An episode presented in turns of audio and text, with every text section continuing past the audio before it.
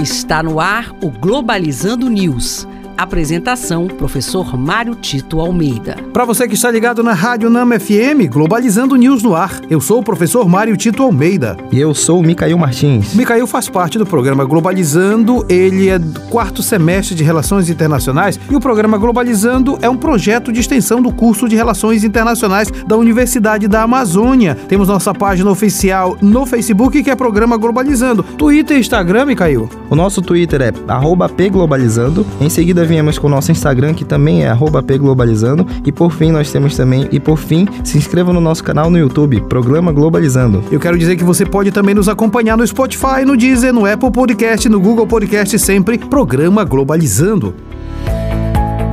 Globalizando notícia do dia. Do portal de notícias The East African do Quênia, autoridades sudanesas cortam acesso à internet e impõem cobertura apertada na capital, Khartoum, reprimindo manifestações contra o regime militar instaurado, que ocorrem desde 25 de outubro de 2021. Uma notícia importante para entender as disputas de poder na África e justamente eh, lá na, no Sudão, que é um dos países mais pobres do mundo, foi instaurado um regime militar e a população foi está indo às ruas na verdade, para fazer com que esse regime militar seja deposto e seja reencontrada a via democrática. Isso é importante porque democracia, ela pode ajudar um país a se desenvolver. As nações dos outros países não ajudarão um país quando se percebe que não tem uma certeza do poder e também a democracia estabelecida. Nesse sentido, é importante que a ONU possa tomar as devidas providências para que não haja uma guerra civil naquele país.